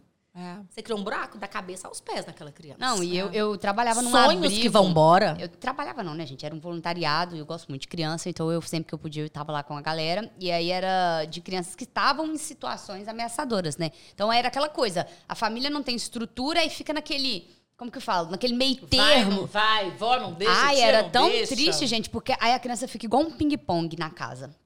Vai, a, fami- a mãe não pode, a mãe não quer. Gente, aí vai, tem a muito- avó vai tentar. Aí vai o ping-pong. É. Enquanto isso, a família, lá, gente na porta querendo falar adotar. que na África- Você não tem abertura. Ah, não, pera, vamos ver se a tia quer. Se a, se a fulana quer, se a Betana quer. A pessoa não se falou, não falou, eu quero. Eles vão lá, ô fulana, você é tia de, de quarto grau aqui, tem esse bebezinho de três meses. E ficava os bebês igual ping-pong. Uma semana eu ia, ai, cadê fulana? Ai, voltou pra casa. Aí na outra semana eu voltava, cadê fulana? Não, não quer, não querem ficar com ela, não quer. Falava, ai, mas aquilo ia É. me dando um É negócio. desesperador. Foi o que eu conversei, eu questionei meu advogado na época. Eu falei, gente, mas é normal rápido assim? Ele falou, Débora, normal não é fazer o que acontece aqui. Lá, eu vi casos de que a mãe falou que queria adotar, mandou foto e tal. Mas na hora de fazer exame, fazer algumas coisas lá, a mãe não apareceu. O que a advogada de lá fez? Não está sendo voluntário. Próxima criança. Exato. Então entendi. existe um padrão, Aham. existe uma, uma seriedade. Pô, eu peguei minha filha com dois anos. Ela. Dois anos, Paula, já tem uma. Você que é mãe, você sabe. Tem uma história enorme ali por Com trás. toda certeza. Com toda certeza. Então, assim, imagina se ela tivesse a possibilidade de ter sido adotada. Ela tava para adoção desde novembro, outubro. Entendeu? Entendeu? Que nisso ela tinha o quê? Um, um, um- Ai, nem sei, um, um ano, e pouco, né? É, é. Bem Foi. bebezinha ainda. É. Então, assim, imagina o tanto de gente que tem a oportunidade de ser adotada aqui antes e não tem. É, Não exatamente. vai. O tanto de gente que quer ser pai, quer ser mãe, É. se tornar pai e mãe e não tem essa possibilidade. Mas, ó, não tô tirando a esperança do seu coração. Tem vontade, entra no Brasil. Não tem dinheiro, entra no Brasil. O curso é muito bacana. Vai que acontece igual dessa minha amiga que aconteceu em três anos. Não, eu tenho uma cliente também, a Vai Liliane, que o eu mundo fiz. acontece e você. Sei lá. É, o seu anda rápido É, e você exato, saiu da maternidade e vai pra você. Cada Exato, caso é um caso. exatamente. Exatamente. Eu tenho clientes, inclusive. Eu não de acho que a gente tem que tirar essa do esperança do também. coração das pessoas. Não, de forma nenhuma. Acho que muito pelo contrário. A gente tem que colocar. Eu tenho a Liliane aqui, que vocês acompanharam, acompanharam a história do Benício também. Depois eu vou até publicar, republicar nas redes, que também foi um bebezinho recém-nascido adotado. E eu estive nesse abrigo e vi crianças mais velhas e tudo. Então o processo dela foi super rápido, super Aí, rápido. tá ela nem vendo? estava esperando receber um bebê. É porque depende muito assim da região que a criança nasce, do hospital que a criança nasce, da regional. Na real, né? Paula. É, uma, é, é- é porque é de Deus. ser, né? É porque É, é pra ser. É a hora certa, porque a gente acha que a gente É. tá com a cabeça boa, não está. Sim. 31 anos eu não tava com a cabeça boa pra ter filho. Uhum. Era pra ser a Kissy, era pra ser, era pra ser o Pietro, era pra ser o Henrique, era pra ser o Bento, era pra ser, era pra ser a minha história Era pra ser. essa. Essa era, essa era a sua história. Era o que você E aí eu encontro um tanto de gente falando, nossa, que história linda. Eu falei, linda porque não é com você. É. Linda, Porque porque, não foi sofri, você que viu, viveu. Agora tá lindo, mas você não passou etapa por etapa e tal. Que tem a sua beleza, cada etapa, seu Claro, crescimento, que é onde a Paula trabalha muito na morte, que existe amor, existe dor, mas existe amor em uma história de dor. Mas a gente tem que começar a desconstruir, gente, a parar de falar de coisa ruim. Já tá Uhum. tudo muito pesado pra todo mundo. Aham.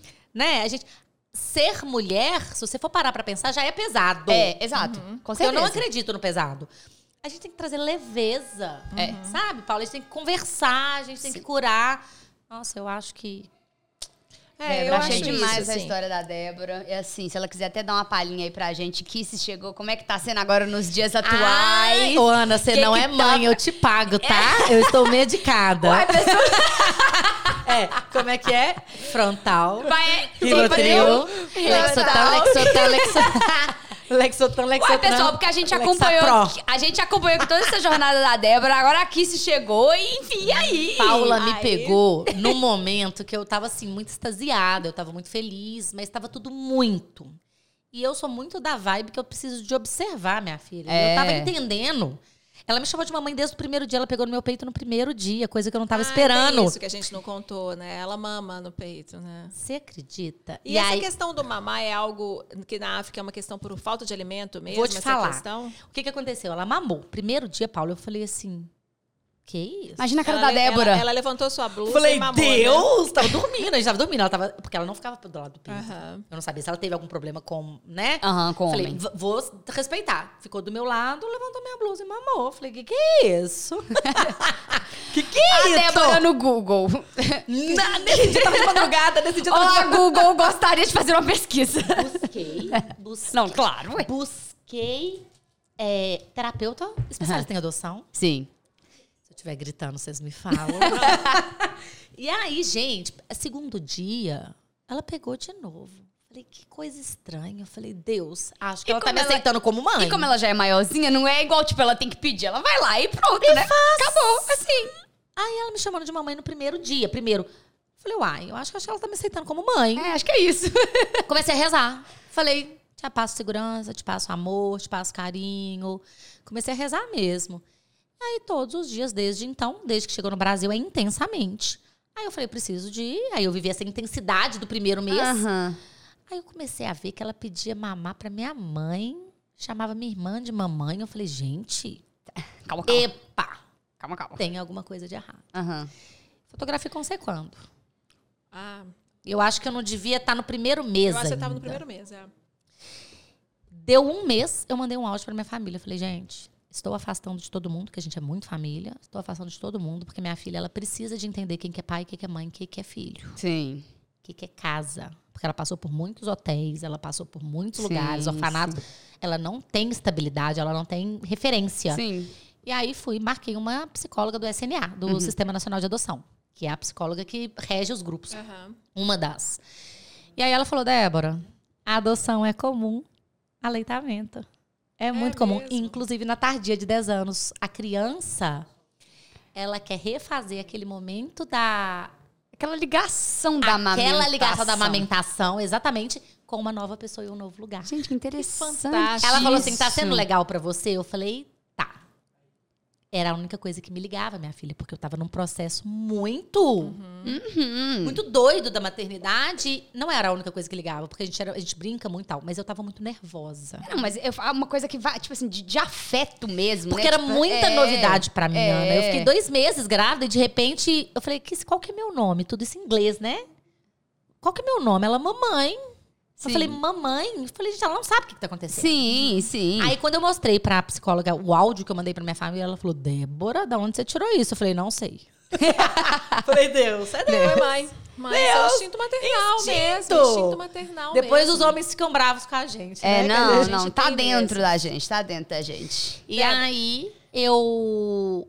Eu busquei, eu busco muita informação, porque eu acho que a fala cura. Que Uhum, é isso que certeza. vocês estão buscando aqui Com através do certeza. Mulherama. Aí eu falei, falei, gente, preciso de buscar e mandei. E aí, nessa época, um F Uhum. da minha família, eu não vou ficar pensando nos outros. Com certeza. Mandei a terapia pra dentro, voltei pra terapia também normal. E fui pra homeopatia, porque eu tava muito nervosa. Uhum. Muito nervosa.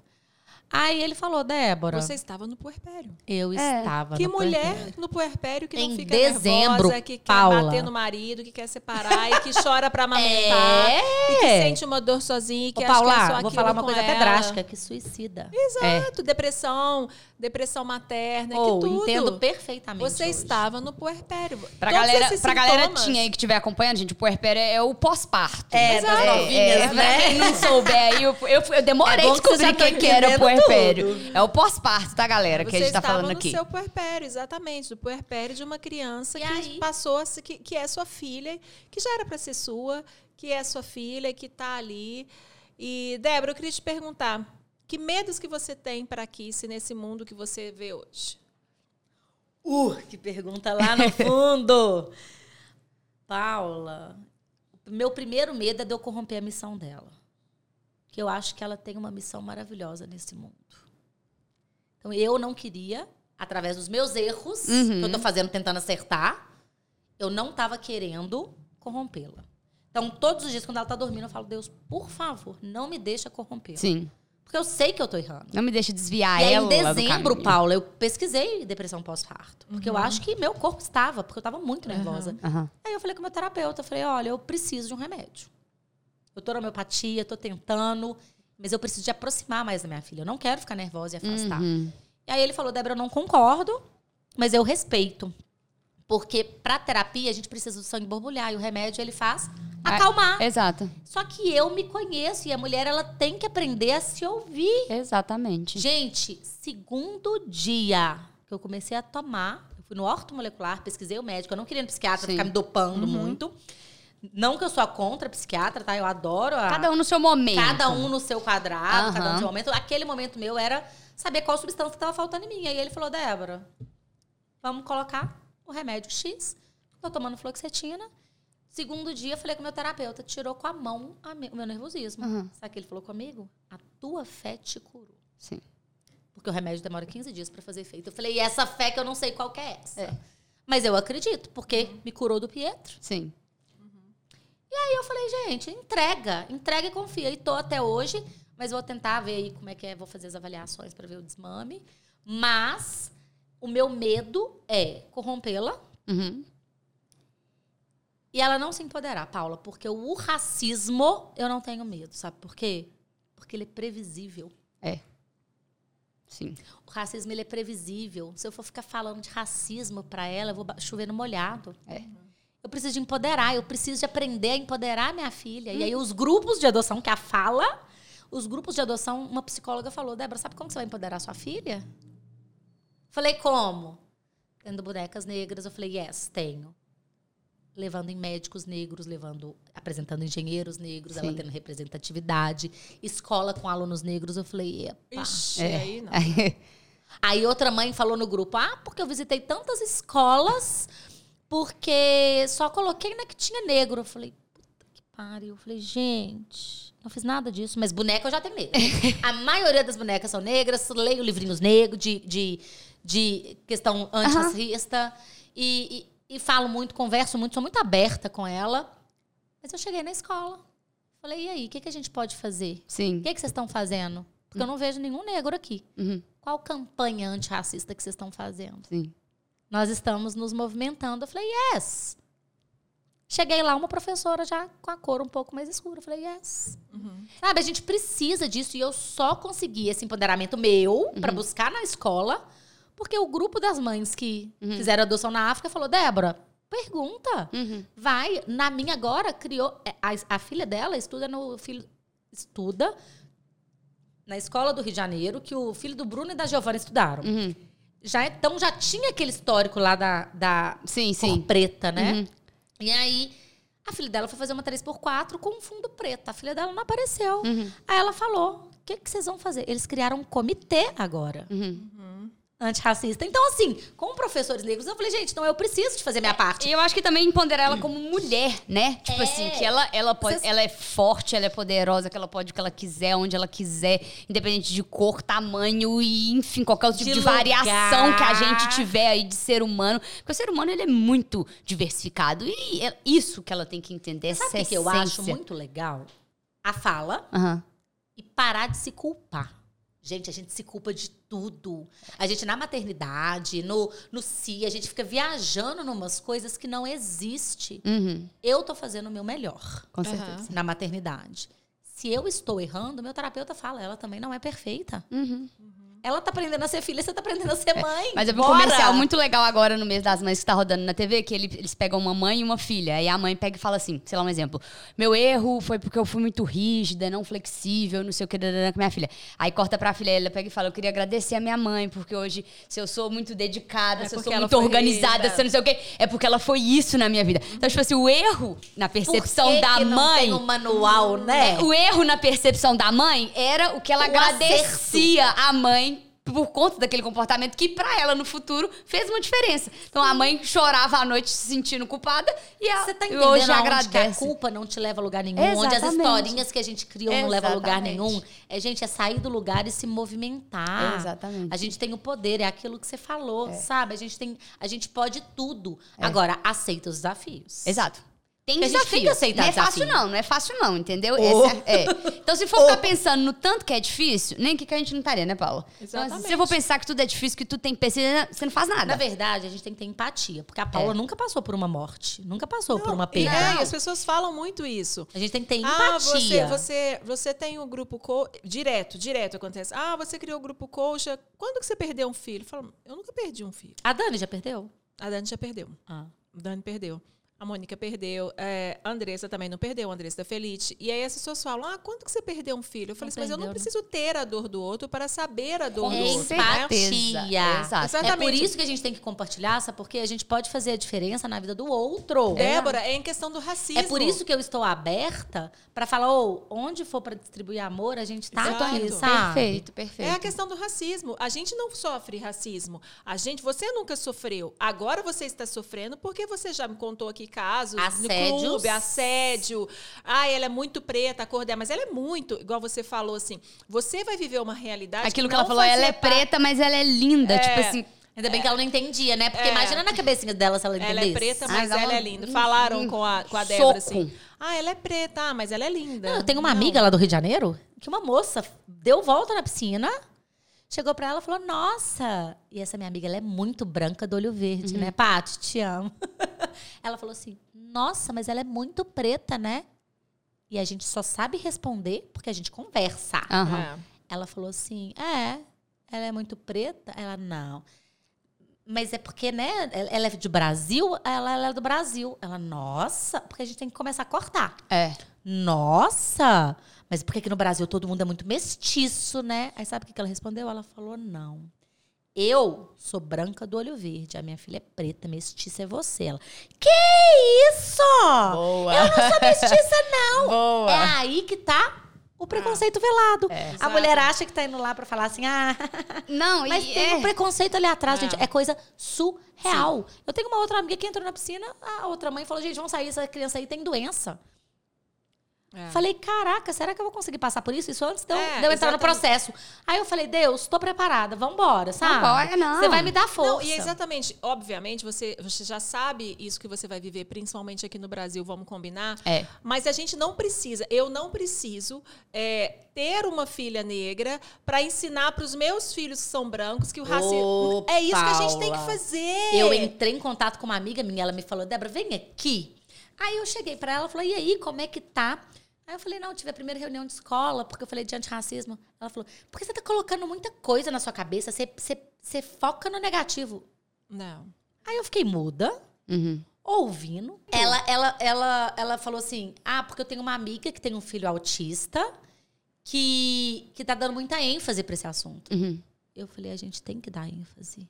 É, o- é o A gente- ah, mas eu não vivo isso. O que, que você acha que eu posso fazer de antirracista Não, você aqui? não precisa viver. Eu falei, Natália, pra você colocar cinto de segurança no carro, você precisa de ter carro? É. Você precisa de dirigir? É. Por que, que sofrer um todo mundo acidente? coloca?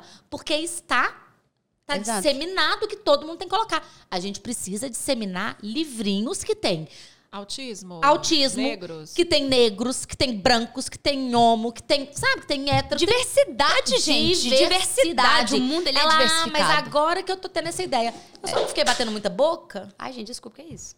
Ah, tá. Eu só, fiquei ba- eu só não fiquei batendo muita boca porque eu vi que ela que tava É. ansiosa tal. Eu falei, tá, mas eu acho que você tá uma ideia errada minha. E aí as famílias ficam dentro das suas bolhas, né? Aí eu falei então, com se ela, eu eu tenho um filho autista ela- dentro da minha bolha, só tem É. autismo. Se a Paula tem um- uma coisa assim na bolha dela, só... gente, e o mundo? Gente, E o mundo? alô? É, exatamente. Isso Tá é muito importante. Aqui, ó. Isso é muito Aí, importante. não, ela falou que ela tem uma. A irmã dela tem um filho mais. Tem um- filho mais moreninho, que não é negro, é mais. more- É um negro, né? Mestiço. E uma do olhinho japonês. Uhum. E que entrou um, um comandante negro, mas preto, preto, preto, preto no avião. Que criança não tem papa na língua. Que a mãe Uhum. ficou desesperada, porque a filha ia fazer algum comentário. A filha fez. Uhum. Ela não sabia o que falar. Eu falei: você vai esperar o seu filho passar por isso? É. Pra você ficar dando justificativa, apresenta pra ele. Exato. Sabe? Livros antirracistas tem que apresentar. É, é verdade. Sim, sim. É, eu acho, eu acho sensacional, assim. Eu acho que você abraçou a maternidade. A maternidade chegou para você de várias formas. Não sei se eu tô fazendo certo, É, tá? ninguém sabe, ninguém sabe. É, essa é a grande Mas- verdade. Mães, Mas a gente... não se culpem. É, exatamente. E, e assim, os desafios que você vai passar com aqui são os que eu passo com os meus filhos, é, o que as pessoas vão passar. Mas eu acho que o mais importante desse bate-papo nosso aqui é essa questão da esperança e de, e de abrir esse, esse leque de possibilidades na vida das pessoas, E de sabe? desconstruir total a adoção pra falar, olha, se você quer ter uma família, Exatamente. É, a- a é, E eu achei muito brilhante que você falou assim: não existe filho adotivo, filho biológico, existe filho. Exato. Acabou. Exato. Existe filho. Da mas isso eu aprendi depois que eu já entrei no processo. Mas é que o ser humano ele é tão estranho, mas tão estranho, mas tão estranho, que quando você vai falar né, de um ser humano, a gente teve que falar aqui pro público que não existe filho adotivo e filho biológico, existe filho. Por que, que quando é com, com, com um animalzinho de estimação, vai chegar pra pessoa e falar, não, você é, é- é cachorrinho, não vai falar que é filho, não. A pessoa fica brava. É. A pessoa quer ser mãe biológica do petzinho. Agora, com um ser humano, né? Gente como a gente. É. Imagem e semelhança. Você tem que explicar um negócio Não, é desse. de criação. É, Entendeu? Então, tipo exatamente. assim, é... mas eu acho o que. pet esse- é meu filho, mas o meu primo é de criação, minha irmã é de criação. É, exatamente, o pet é o filho. Nossa, que linda sua atitude, Débora, mas eu tenho irmão de criação também. Eu, eu recebi essa. "Ah, E eu acho que, assim, é, esse papo, como muitos, né, trouxemos aí a história da Débora pra, enfim, alimentar esperança nos corações de mulheres que passaram, estão passando por situações parecidas, que, que perderam a esperança, que não conseguiram ver a luz no fim do túnel, E enfim. Pessoas que nem né? sabiam também de possibilidades como essa, né? É Exato. engraçado quando a gente vê um artista como a gente tem a Giovanna Eubank, que é um, é um lindo exemplo de amor, o tanto que ela é criticada também, sabe? Paula, quando você publicou o meu vídeo do, do Grupo Coxa, eu recebi assim, nossa, eu julgava a Giovana querendo que ela queria aparecer. Agora eu tô vendo você, que é uma pessoa normal. Nossa, me dá o telefone do advogado? Oh! não.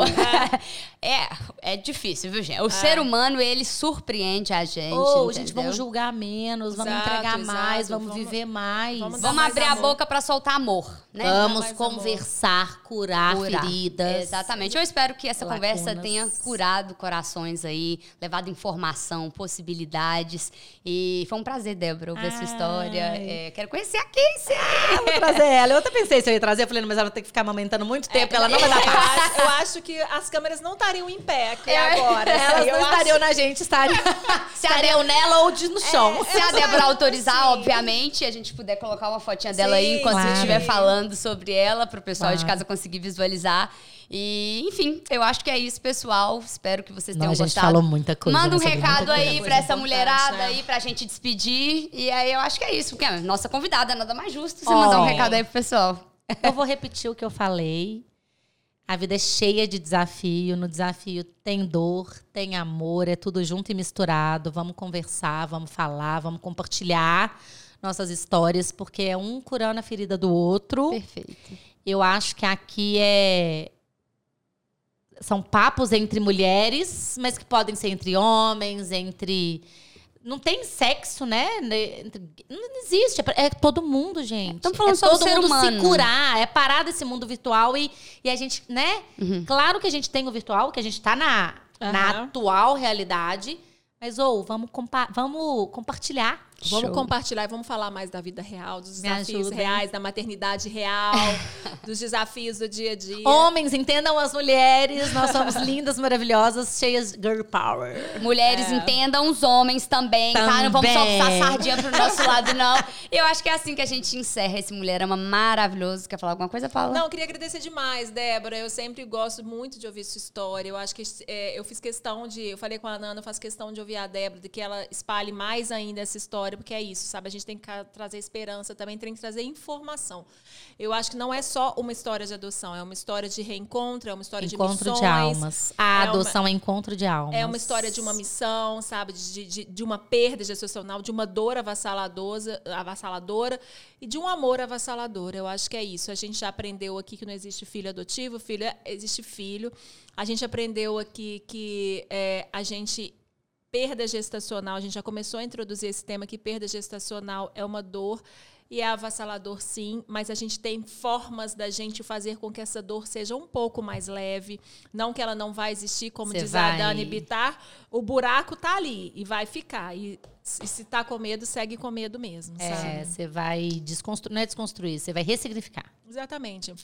E a gente vai ressignificando histórias e contando. Muito obrigada para todo mundo que esteve aí. Uh! Acompanha a gente. Nós vamos fazer vários cortes, que eu acho que tem muitos cortes desse programa que ficaram muito legais. Oh, Gratidão, obrigada, gratidão, Débora. Gratidão, Paula, Ana, prazer, Obrigada, prazer. Ju, todo mundo. Obrigada. Obrigada. E podem contar comigo sempre. Show de bola, gente. pessoal. Uh! Tchau, mulherama. Beijo. Nos vemos em breve.